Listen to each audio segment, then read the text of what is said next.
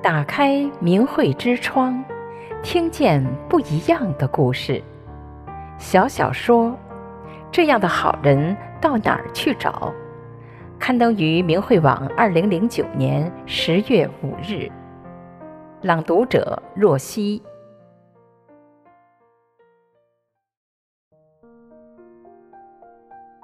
快到中秋节了，公司里的销售经理们格外忙，不是忙业务，是忙着送礼。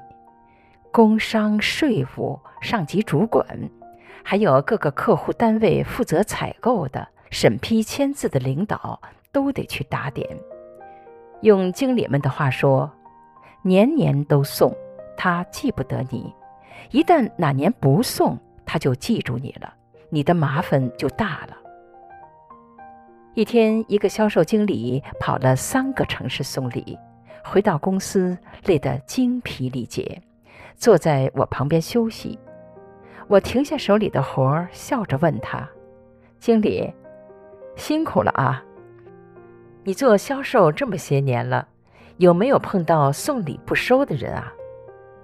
他仔细地想了想，说。没有，真的没有。有的一开始拒绝，推辞了几次，最后还是收了。我看着他说：“我给你讲讲我的一个朋友的故事吧。我的这个朋友是个女的，做工程监理工作。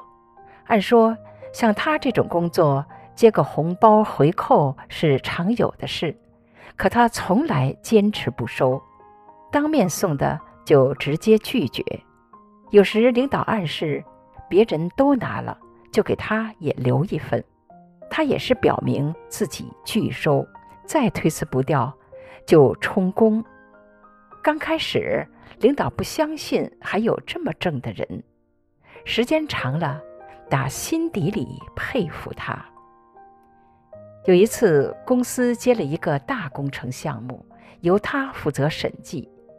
当他发现这个公司至少虚报了两个亿的预算时，他明确表示自己不能签字。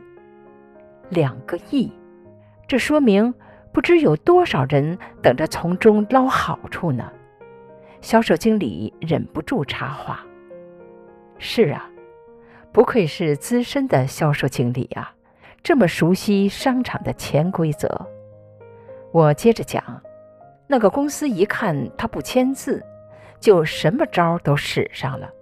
先说是送车送房子，一看他不动心，就说他要是个男的就送美女，再不行连黑社会也用上了。深更半夜的往他家打恐怖电话，上级来的压力也很大，他还是不签字。最后他说，无论从法律。和我的良心方面来说，这个字我不能签。如果我这么做，人家不满意，我就提出辞职。他的工资应该挺高的吧？销售经理问。嗯，年薪十几万吧。我回答。最后怎么样了？这件事正好是年前发生的。他想过了年就不去了，再找别的工作。没成想。过了年，公司的领导亲自来把他请了回去，说他的业务能力全公司无人能比，那个项目也换人负责了，对方也收敛了不少。哎，这样的好人上哪儿去找啊？不过这样能吃得开吗？销售经理又问。他还有一个故事。我见他兴致勃勃的，一扫刚才的倦容，就继续讲。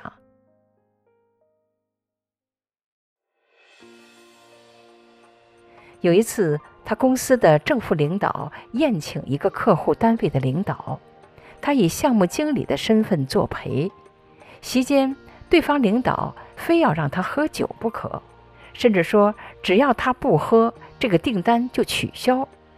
他以自己有信仰的原因坚决推辞，急得坐在他旁边的单位领导直跺脚。他非常郑重地对那位逼他喝酒的领导说：“您的好意我领了，但我要说，做好工作是我的本分，维护信仰是我的天职。那位领导一听，立马起身就走。他单位领导怪他给砸锅了，连忙跟出去。没想到，那位领导对他的领导说：“我从没见过这么坚守信仰的人，以后的订单都给你们公司了。”他信仰什么呀？销售经理好奇地问。他是法轮大法弟子，信仰真善忍。